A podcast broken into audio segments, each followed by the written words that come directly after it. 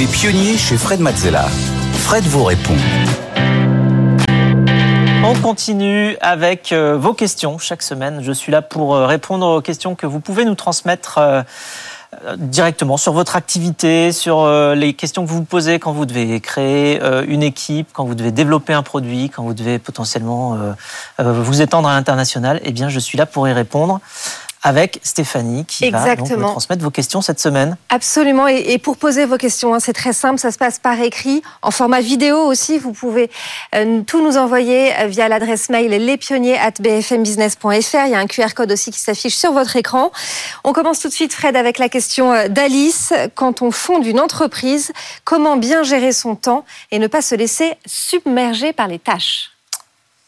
Alors, euh, plusieurs euh, dimensions, plusieurs réponses. La première, c'est que il faut pas forcément euh, réagir tout de suite en termes du temps que les choses prennent, mais en termes de la valeur nécessaire à créer pour l'entreprise. typiquement, il y a des choses qui peuvent prendre beaucoup de temps, mais qui ont justement beaucoup de valeur, et ça apparaît très important. C'est typiquement quand il faut aller recruter ses premiers collaborateurs. Ça prend beaucoup de temps, mais c'est beaucoup de valeur, donc il faut le faire. il ne faut pas se retrouver à aller faire que des choses parce qu'on manque de temps, qui ne prennent pas de temps. Euh, mm. Donc c'est ça le, piège dans lequel on peut tomber, c'est d'aller ne faire que des petites choses et pas s'occuper du très important. Et alors justement à propos de l'important, il faut apprendre à transformer l'important en urgent. Et pour ça j'ai un petit, euh, j'ai une petite recette. La petite recette c'est extrêmement simple, c'est que on se fait prendre notre agenda généralement par l'urgent parce que par définition, l'urgent, il veut prendre le temps tout de suite. Hmm. Euh, et donc, ça peut nous, euh, nous écarter de, du traitement de l'important.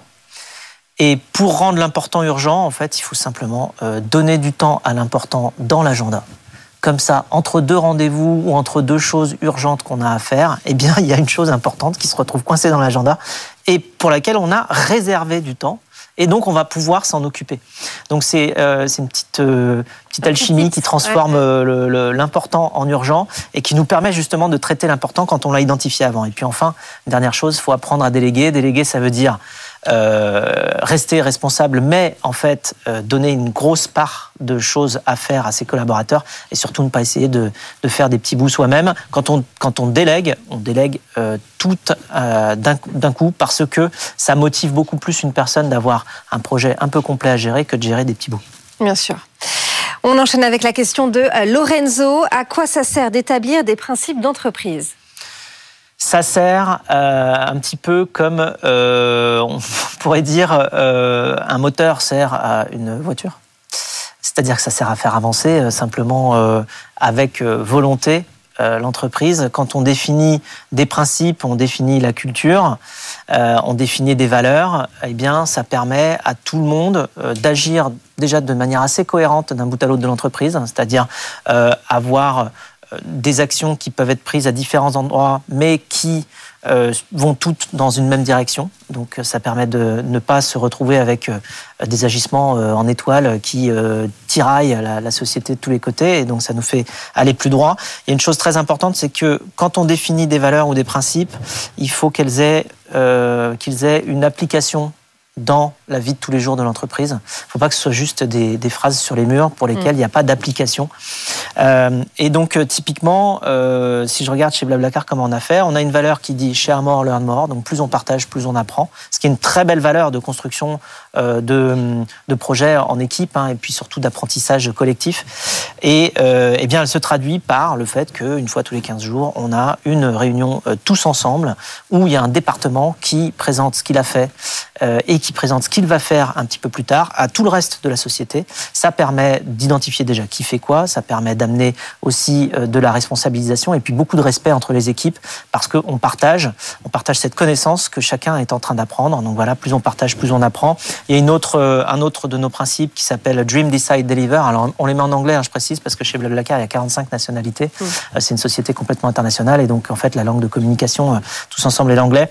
Mais donc c'est Dream, Decide, Deliver, c'est on rêve, on décide et puis on livre. Et ça nous sert à mettre un petit label sur les réunions, c'est-à-dire que quand on est en réunion rêve, on a le droit de rêver d'imaginer plein de choses. Quand on est en réunion, on décide, eh bien on décide entre les options. Quand on est en réunion, on livre, c'est plus le moment de rêver en fait, c'est le moment de livrer.